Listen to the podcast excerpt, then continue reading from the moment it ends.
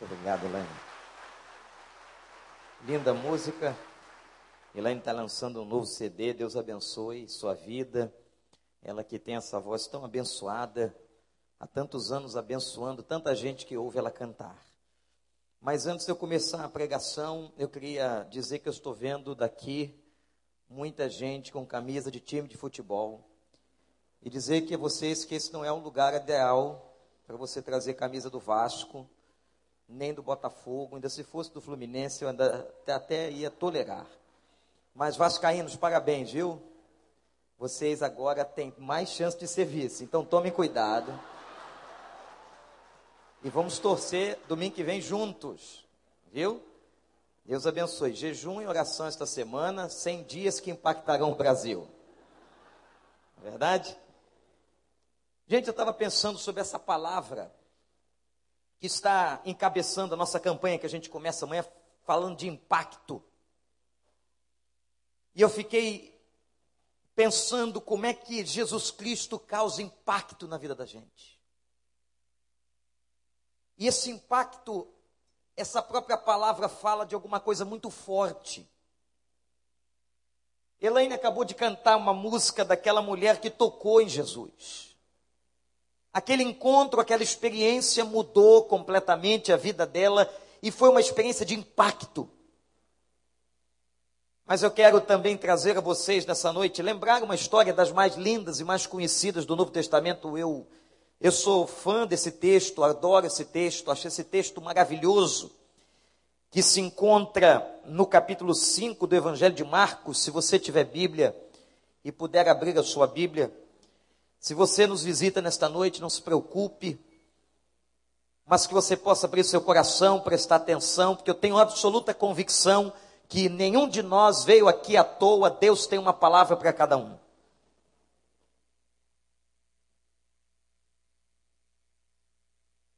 A história de Marcos 5, versículo 1 diz assim: Atravessaram o mar e foram para a região dos Gesarenos ou Gadarenos. Quando Jesus desembarcou, um homem com espírito imundo veio do sepulcro ao seu encontro. Esse homem vivia no sepulcro. Ninguém conseguia prendê-lo, nem mesmo concorrentes, pois muitas vezes lhes haviam sido acorrentados os pés e as mãos, mas ele arrebentara as correntes e quebrara os ferros de seus pés. Ninguém era suficientemente forte para dominá-lo. Noite e dia, ele andava gritando e cortando-se com pedras entre os sepulcros e nas colinas. Quando ele viu Jesus de longe, correu, prostrou-se diante de Jesus e gritou em alta voz: Que queres comigo, Jesus, filho do Deus Altíssimo? Eu rogo-te por Deus que não me atormentes. Pois Jesus lhe tinha dito: saia deste homem, espírito imundo. Então Jesus lhe perguntou: qual é o teu nome? Meu nome é Legião, respondeu ele, porque somos muitos.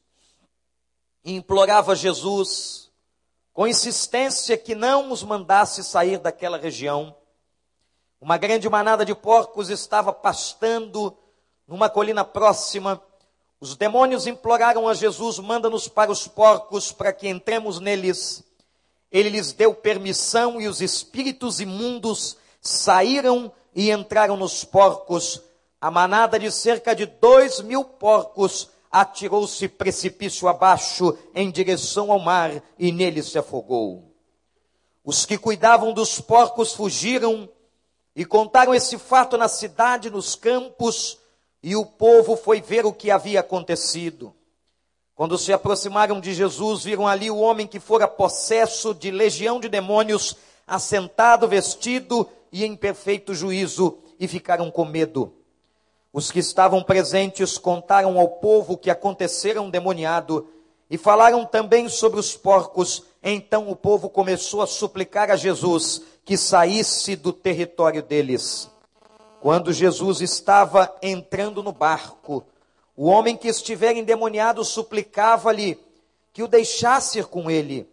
Jesus não permitiu, mas disse: Vá para casa, vai para tua família, e anuncie-lhes quanto o Senhor fez por você e como teve misericórdia de você. Então aquele homem se foi e começou a anunciar em Decápolis quanto do quanto Jesus tinha feito por ele, e todos ficaram admirados e que o Espírito de Deus nos abençoe. Amém. Crianças crentes, não é? Que bênção. Gente, vocês imaginam uma pessoa morar no cemitério? Uma pessoa morar dentro dos sepulcros, eu só vi isso na minha vida uma vez. Pessoas pobres no Egito moram dentro das catacumbas dos cemitérios. Fora do cemitério elas penduram roupas. Algumas crianças brincam no pátio do cemitério mas o lugar que elas dormem, que elas se protegem da chuva e do sol, é dentro dos sepulcros que estão ali. Que vida! Que situação caótica era deste homem. E é interessante, não sei se você observou, ele não tem nome no texto. Este homem não tem nome. Absolutamente perdeu a sua identidade. Gadara era uma aldeia que fazia parte de dez outras aldeias, por isso Decápolis. Era uma das dez aldeias daquela região. E aquele lugar era um lugar absolutamente discriminado, porque exatamente cultivava porcos. E os judeus não podiam tocar em porcos, não comiam, como não comem até os dias de hoje, a carne do porco ou qualquer derivado do porco. Mexer com um porco era uma coisa imunda para eles. Portanto, aquele povo que vivia naquela cidade era um povo odiado e ninguém podia ter consideração por aquela gente. Eram imundos. E interessante que o texto declara que é por ali que Jesus vai passar. Que coisa linda. Quando ninguém se importa com você, quando toda a sociedade da sua volta, à sua volta, está desprezando você, existe alguém nesta vida e neste mundo que olha para a gente, que se importa com o nosso coração, que conhece a nossa história e que se importa com a nossa vida. Este alguém é Jesus de Nazaré. Ele se importa com você, você crê nisso? Eu não sei se você que entrou aqui pela primeira vez, o pastor Paulo diz que tem tanta gente visitando a igreja esta noite, Deus te abençoe, abençoe tua casa. Eu não sei se você crê nisso, mas eu quero dizer para você de todo o meu coração que Deus se importa com as pessoas sim. Que Ele conhece o coração das pessoas. Que Ele, apesar da sua grandeza, da sua soberania, do alto da sua majestade, Ele sabe na sua onisciência tudo que passamos e tudo que você vive. Ele conhece você, Ele conhece a tua linhagem, conhece a tua família. Ele sabe os percalços que você já enfrentou na vida. Deus nos conhece. E na agenda de Jesus, na agenda do Senhor, estava que ele deveria passar naquela pequena aldeia de Decápolis, discriminada pelos judeus e que cultivava porcos. Aquela gente foi muito inteligente. Eles sabiam que nenhum outro lugar podia se cultivar porcos, então eles começaram a cultivar dentro da cidade deles. E havia uma grande manada, diz o texto, de porcos que estavam ali naquela região, e Jesus entra na cidade e diz o texto que sai ao encontro dele aquele homem endemoniado, que não tinha identidade, que não tinha nome, aquele homem que perdeu a sua vida, perdeu a sua personalidade, estava ali dominado pelas forças do mal. E você talvez pergunte assim, pastor, como é que isso acontece? Como é que um espírito maligno pode adentrar a vida de uma pessoa? Eu vou dizer uma coisa aqui para você, para que você nunca mais esqueça. As forças do mal são reais. A Bíblia conta como é que o mundo se encheu de demônios. Um terço do céu de hostes angelicais caíram em desobediência a Deus. E um anjo superior, chamado Lúcifer, recai e lidera toda aquela rebelião e são expulsos por Deus. Se você quiser entender melhor essa história, leia depois Isaías 14 e o profeta Ezequiel capítulo 28. O fato é que as forças do mal são uma realidade diante de nós. Gente, quando nós olhamos algumas cenas que vimos esta semana na televisão na internet, cenas de crueldade. Um vizinho filmou no seu telefone um pai espancando uma filha de oito anos de idade. Levantou a menina pela perna e bateu, e bateu, e bateu no mesmo lugar. Como se não estivesse satisfeito, jogou-a como se ela fosse um cachorro, voltou daqui a pouquinho e bateu, bateu no mesmo lugar. Ele era pai da menina. O que é que está acontecendo no mundo? Quando a gente liga a televisão, escuta no rádio, vê na internet que bandidos escalpelaram, esquartejaram o corpo de uma pessoa por causa de uma dívida de 20 reais. Eu quero lhes dizer uma coisa: isto não é apenas uma ação humana. Isto não é apenas a maldade do coração do homem. É claro que por trás dessas coisas existe a droga, sim, existe o vício, sim, mas existe hostes espirituais que comandam todas essas coisas. O mundo, diz a Bíblia, e diz o evangelista João, o mundo jaz no maligno, isto é, o mundo está dominado pelo poder do diabo. E você vai perguntar, mas pastor, como é que pode e de que maneira o inimigo pode se apossar da vida de uma pessoa. Olhe para mim e guarde isso para sempre. Ele só entra na casa que está vazia. E foi Jesus que usou esta ilustração. Se a casa, e aqui a imagem da casa é a imagem da vida, é a imagem da mente, é a imagem do corpo, se aquela casa está vazia, se não há presença de Deus ali, o mal toma conta e toma conta mesmo.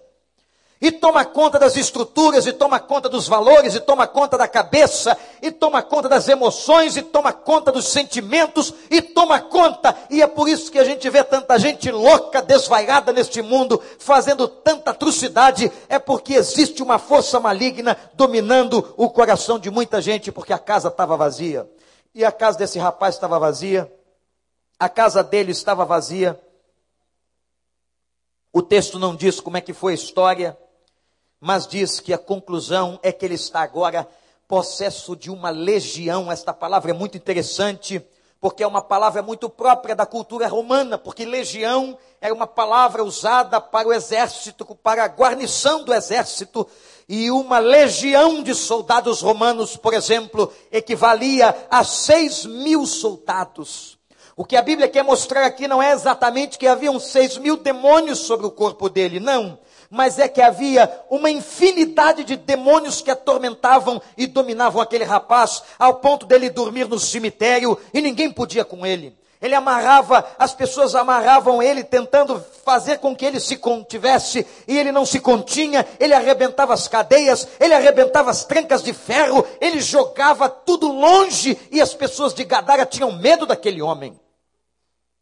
Eu já lhes contei aqui uma experiência de muitos anos atrás, de uma moça na nossa antiga igreja, aquela moça tinha um problema muito sério de casa vazia, e Satanás tomou conta do corpo dela. Ela era muito magrinha, meus irmãos. Não chegava a ter 40 quilos, mas era capaz de, no momento de possessão, pegar um banco destes, como vocês estão sentados, e varejar na parede. Eu vi isso acontecer. Gente dominada pelas forças do mal. Conheci um homem que Deus salvou muitos anos depois. Mas este homem, toda vez que chegava na porta do cemitério de Inhaúma, a porta do cemitério abria sozinha. Isso foi presenciado várias vezes por várias testemunhas, mas graças a Deus, este homem foi salvo por Jesus Cristo. Aquela casa que estava vazia, que Satanás ocupou, aquela casa foi liberta. Aquele homem ganhou o Espírito Santo de Deus e se tornou um dos maiores pregadores leigos que eu conheci nesta cidade, para a honra e glória do nome do Senhor. Só Jesus pode fazer isso. Só Jesus pode fazer isso. Existem algumas coisas que são escritas nas estradas, não sei se você já viu, em pedras, em outdoor, que diz assim: só Jesus expulsa demônio das pessoas. Você já leu isso? Já viu isso? Repete comigo: só Jesus expulsa demônio das pessoas. Vamos lá, só vocês. Só Jesus. E é verdade, gente. Tem gente que tem medo disso. Ah, pastor, nem toco nesse nome. Eu tenho um pavor, pastor. Eu não, olha, quando chega esse texto da Bíblia, eu pulo. Eu tenho pavor, pastor. Eu sou crente, mas Deus me livre. Não pode, pastor. Tem uma mulher lá em casa, minha vizinha, que faz trabalho na esquina. E você diz assim, pastor, é possível? Pega, pega. Fica com a casa vazia. Mas o fato é que só pega em casa vazia. As forças do mal chegam e pegam em casas vazias. Casa vazia, mente vazia, coração vazio. Agora eu vou dizer uma coisa fantástica para vocês, extraordinária, uma notícia maravilhosa esta noite que quando essas forças estão diante de Jesus Cristo, essas forças são diminutas, são pequenas, e a força do Senhor, o nosso Deus, cresce, é grande, é maravilhosa, é poderosa, e as forças do inferno têm que ir embora. E quando aquela legião viu Jesus de longe, eles tiveram, olhem para o texto, que ajoelhar e pedir clemência e pedir autorização. Porque ninguém pode com a força do nosso Deus. Ninguém pode com a força do nosso Cristo, e até os demônios vão se curvar diante de Jesus Cristo, e diz a Bíblia que até os demônios confessarão que Ele, Jesus, é Senhor de todas as coisas, aleluia. E quando eles viram Jesus, eles tiveram que pedir autorização e dizer: por favor, não nos atormente, não nos retire daqui, mas nos permita entrarmos na manada de porcos. E Jesus deixou. E diz a Bíblia que quando os espíritos entraram nos porcos, aquela manada ficou doida, ficou enlouquecida, e os porcos despencaram de uma altura tremenda e caíram no mar que estava lá embaixo e morreram afogados. Não há qualquer poder do inferno que possa, com o poder de Jesus Cristo, nosso Senhor, não há poder satânico, não há obra do inferno que possa, quando você está cheio do Espírito Santo de Deus. Então, se você quer ser vitorioso sobre essas forças, ocupe a tua casa, ocupe a tua vida, ocupe a tua mente, mas ocupe com a palavra e com a presença do nosso Deus, porque Ele é maior. O nosso Deus é maior, você crê nisso? Repete com o pastor: o nosso Deus é maior. O nosso Deus é maior. Repete, igreja. O nosso Deus é maior. A Ele toda honra, toda glória e todo louvor pelos séculos dos séculos. O nosso Deus é maior. Os demônios então tinham que pedir autorização e diz a Bíblia que Jesus expulsou. Impacto. Quero mostrar para você as três dimensões de impacto que Deus faz na vida de uma pessoa quando ela encontra Jesus. Preste atenção. É muito prático, muito rápido, muito objetivo, muito simples. O primeiro impacto está no mundo espiritual. Sabem por quê, irmãos? Guardem isso para sempre. Qualquer transformação, qualquer transformação de uma pessoa, começa lá dentro na sua dimensão espiritual. Não adianta. Não adianta que as ciências humanas não dão jeito, não adianta que o homem, por suas forças, ele não consegue transformar a sua estrutura, mudar a sua personalidade, trabalhar o seu caráter, não. Mas quando Jesus entra na vida, quando a gente encontra esse Jesus, quando nós damos vazão para que esse Espírito de Jesus entre em nós, então acontece um impacto espiritual tremendo. É tão tremendo este impacto que a Bíblia diz que é como se a pessoa nascesse de novo. O impacto que Jesus Cristo causa na vida de uma pessoa é tão forte que é comparado ao novo nascimento. E a Bíblia diz: aquele que está em Cristo, nova criatura é. As coisas velhas já passaram. Ele nasce de novo para uma vida nova.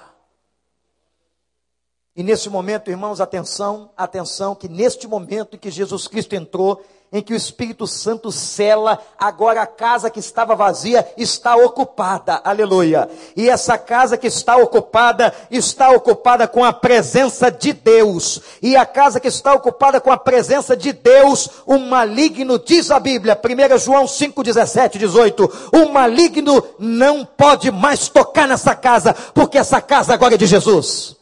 Essa casa pertence ao Senhor, essa mente pertence ao Senhor, esse coração pertence ao Senhor, essa vida pertence ao Senhor, este corpo pertence ao Senhor. A casa que estava vazia, ocupada pelo inferno, agora é ocupada pelo Senhor Jesus Cristo. A primeira dimensão, quando nós encontramos com Ele, é quando nós recebemos o impacto espiritual, a dimensão espiritual. Gente, isso é muito sério. Meus irmãos, hoje estava contando de manhã para a igreja. Que ontem estava em Brasília, aniversário da cidade, pregando numa igreja grande. E a nossa capital está rodeada de armadilhas satânicas, de igrejas satanistas. O Vale do Amanhecer, que continua lá, com suas profetisas do inferno.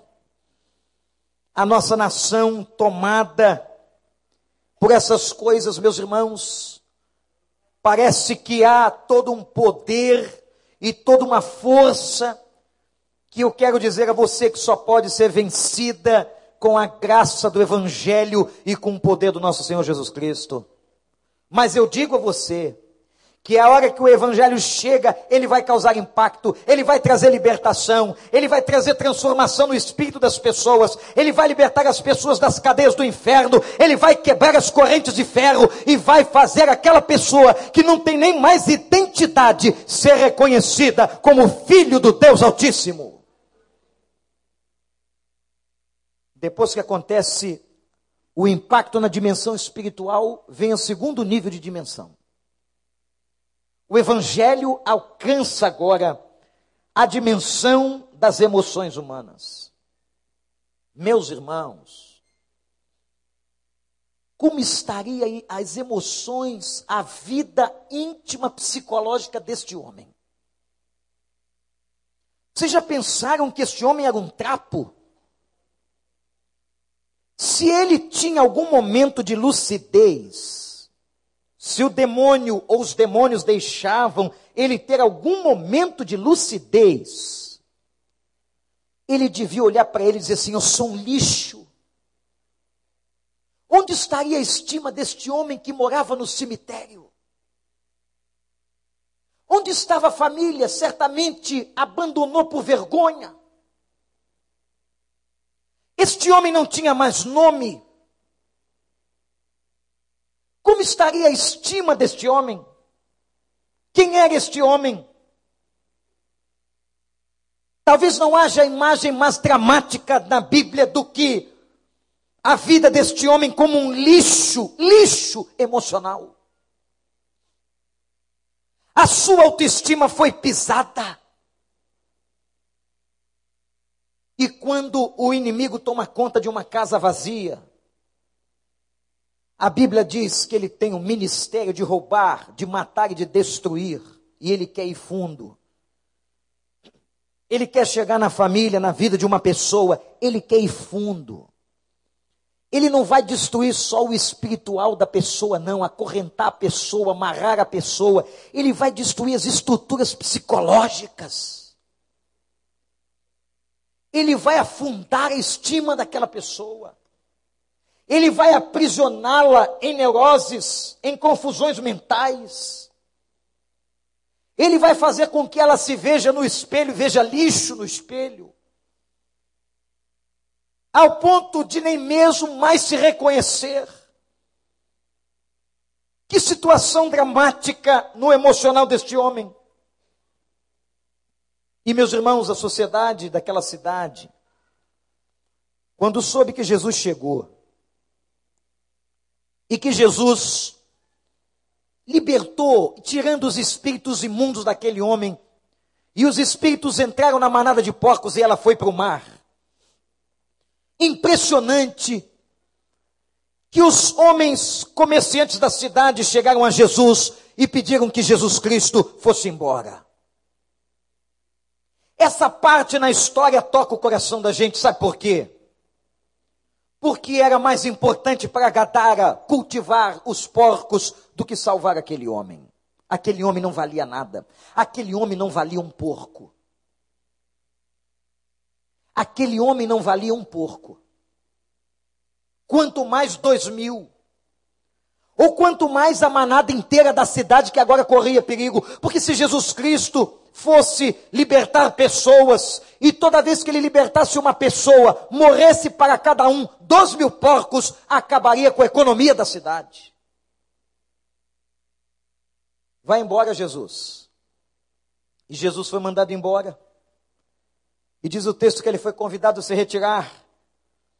Mas o que me impressiona é que Jesus Cristo valorizou o homem, valorizou o indivíduo, valorizou aquele lixo. E sabe, meu amigo, você talvez tenha entrado aqui assim. O pastor está aqui na frente, está falando, falando, e você está pensando na tua vida, na tua história. E quem sabe você está dizendo assim, pastor, a minha casa, a minha vida tem sido como casa vazia.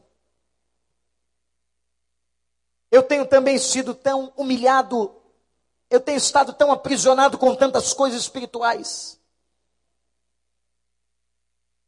Certa vez um homem suplicou-me oração e disse: Me ajude, porque a minha religião me escravizou. Eu estou ameaçado de morte pela minha própria religião. Se eu abandonar, eu estou jurado de morte. Eu fiz pacto de sangue e joguei sangue de animais sobre a cabeça. Ore por mim. Quem sabe você está aprisionado por tantas coisas e tua casa tem sido casa vazia. E você entrou aqui hoje com a estima tão baixa.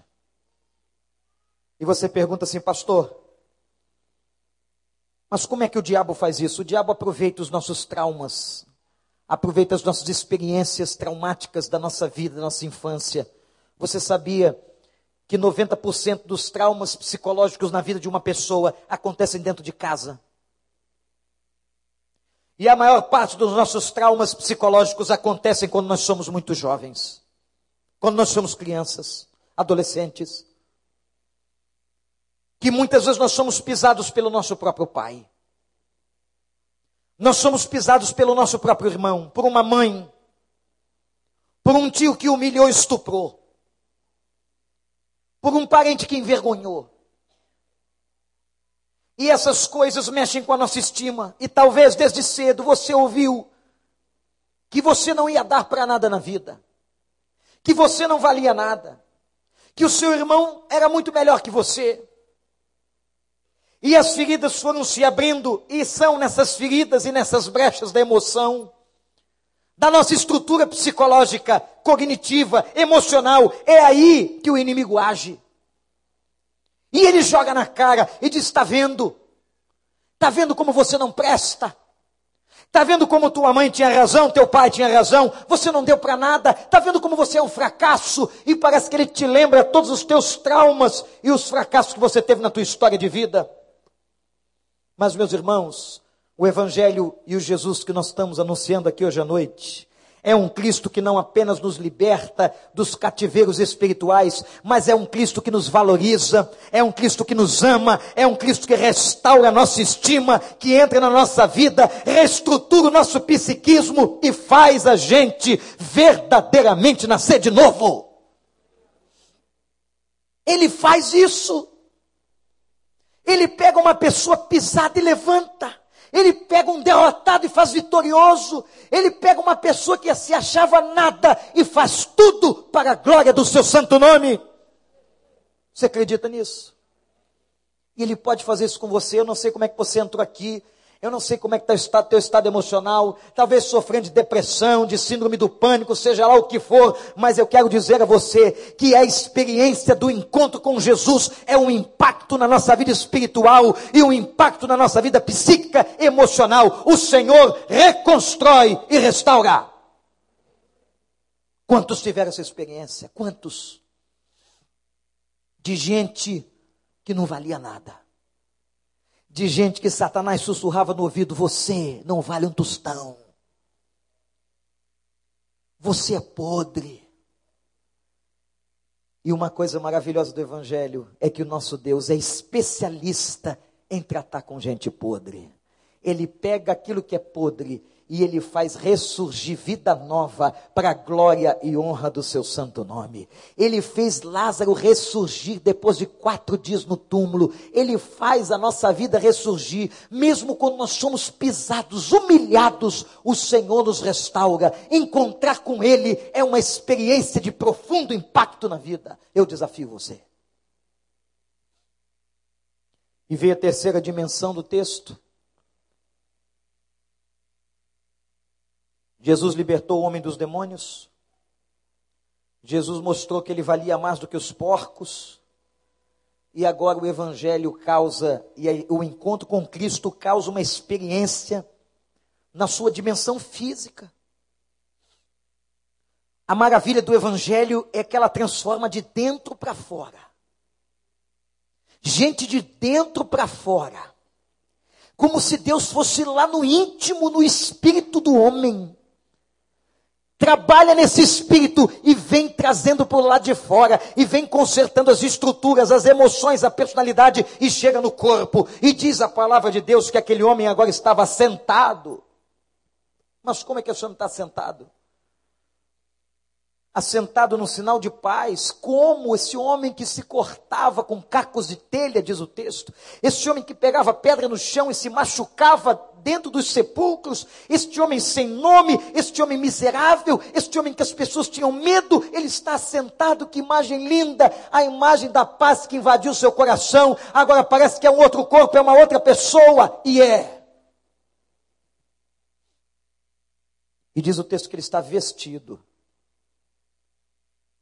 não sei se vocês já observaram, mas uma das maldades de vergonha que o diabo faz com a vida desses de muitos moradores de rua que são possessos, ele descobrir a nudez.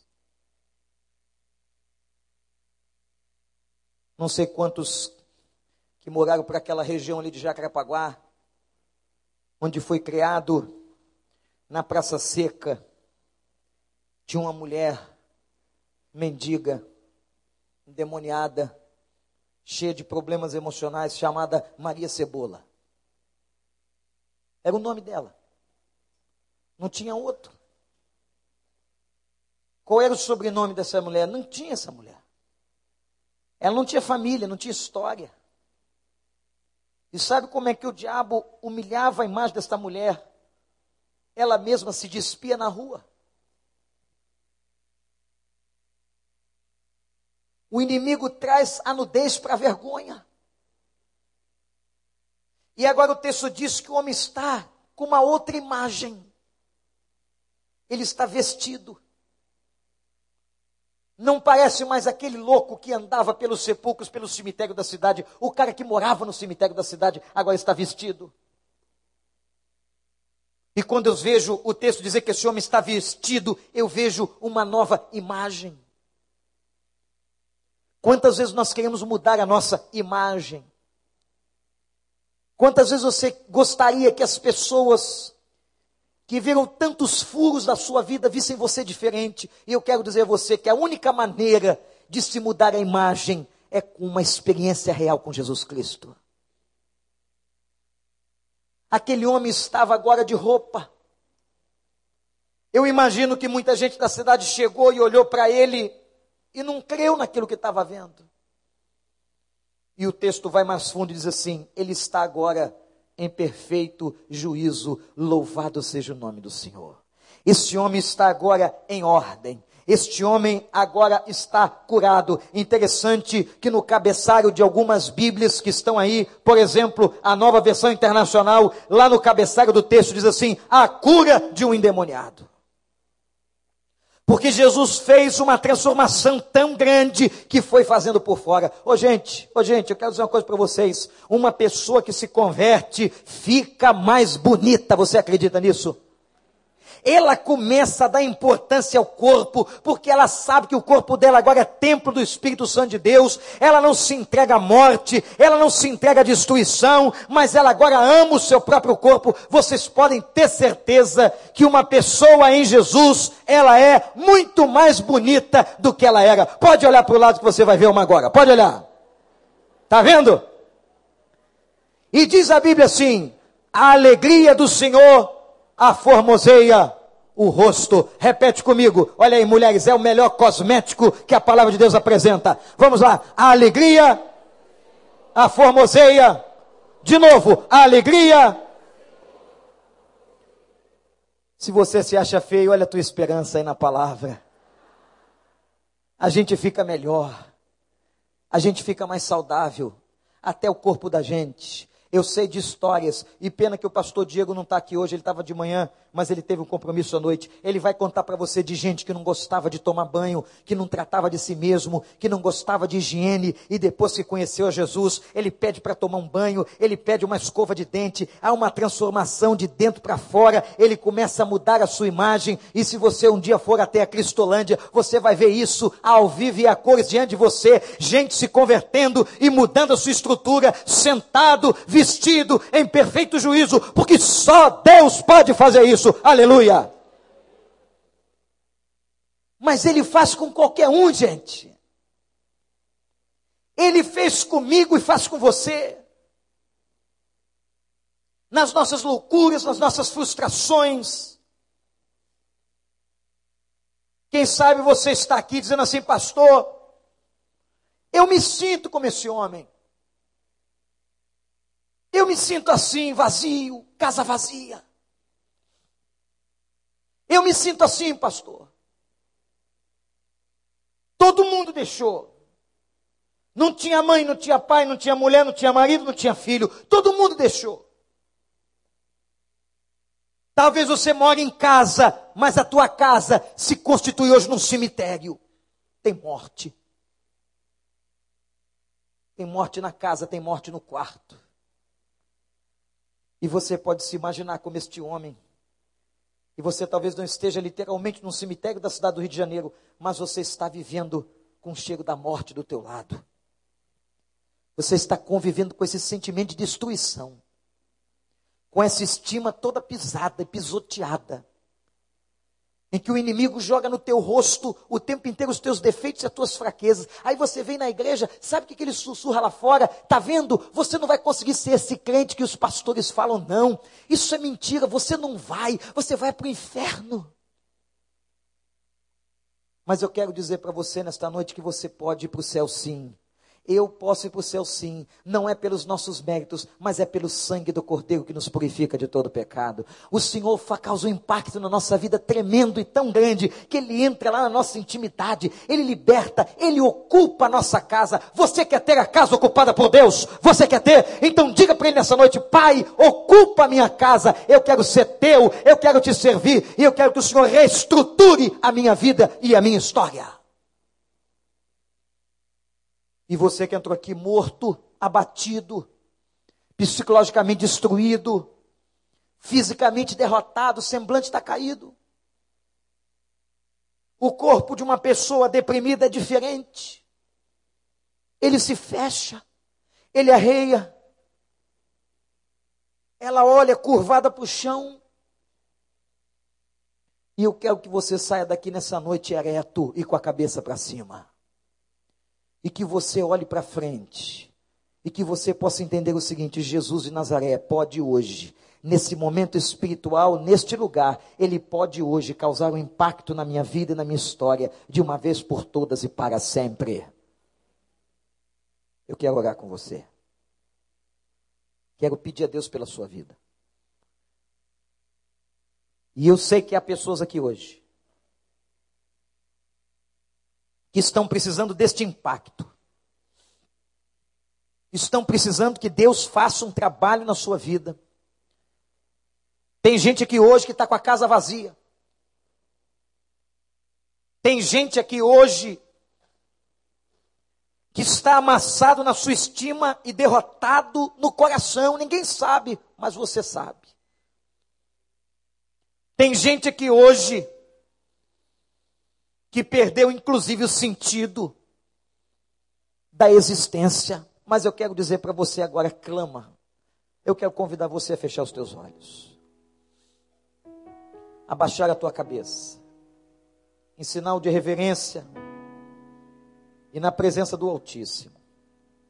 E eu quero que você faça apenas uma coisa agora, dizer assim para ele, Pai, Pai, como fizestes com aquele homem, aquele homem em Gatara, naquela aldeia, Pai, faz comigo aqui.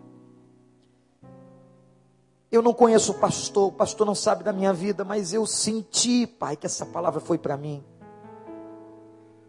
Eu preciso, Senhor. Eu preciso de Ti, Pai. Faz essa obra no coração. Você que está aqui nessa noite orando comigo, de cabeça baixa, de olhos fechados. Você que tem toda a consciência de que você precisa desse encontro de impacto. Que Deus possa transformar a sua vida, a sua casa, a sua história.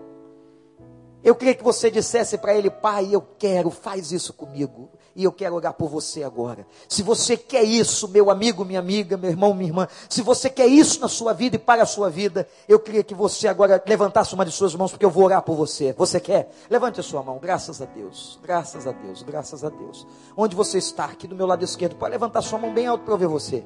Bem alto, que eu vou orar por você. Deus abençoe a senhora. Deus abençoe. Levanta bem alto a sua mão assim. Aqui do meu lado esquerdo. Eu estou vendo gente ali, graças a Deus. Lá do meu lado direito, tanta gente. Deus abençoe. Deus abençoe.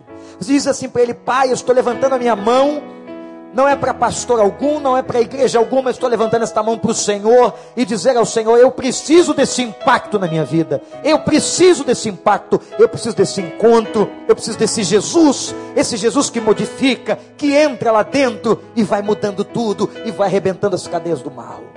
Você quer? Você quer ter um corpo cuidado e protegido pelo Senhor? Deus abençoe vocês, Deus abençoe. Deus abençoe. Vou pedir que a igreja estenda as mãos para cá. Tem gente aqui que está chorando. Eu quero dizer para o senhor, para a senhora, que Deus enxugará dos teus olhos toda lágrima. Deus vai te dar consolo, Deus vai te dar direção. Deus vai ocupar essa casa vazia e vai te dar o Espírito Santo nesta noite. E o Senhor vai te dar vida nova e vai levantar você, porque Ele está dizendo para você: agora você é muito importante para mim. Você vale mais do que qualquer coisa. Você é valioso. Deus vai fazer esta obra pela tua confissão de fé e pelo seu poder. Pai de amor, Pai de amor, louvado seja o teu nome. Alegria nos céus, porque essa noite teve salvação na tua casa, Senhor. Mais uma vez o Senhor falou neste lugar, aleluia. E o maior milagre da terra aconteceu, o milagre da salvação. E ó Pai, eu te suplico agora em nome de Jesus, acolhe as lágrimas dessas pessoas. Abraça essas pessoas, Senhor. Ó Pai, que neste momento elas sintam-se confortadas pelo teu Santo Espírito. Que a mão desses conselheiros sejam as tuas mãos. E que elas sintam amor, e que elas sintam agora amparo, que elas sintam a tua santa presença e Senhor, nós repreendemos agora qualquer obra do diabo na vida delas que caia por terra em nome de Jesus. Senhor, qualquer armadilha, qualquer cadeia, qualquer tranca de ferro que agora seja arrebentada pelo teu Santo Espírito. Que esteja havendo nesta noite libertação, porque onde a tua palavra é pregada, a libertação do Senhor. Pai, restaura a estima deles e que a partir de hoje tenha uma nova alegria, Senhor. Tenha uma nova alegria.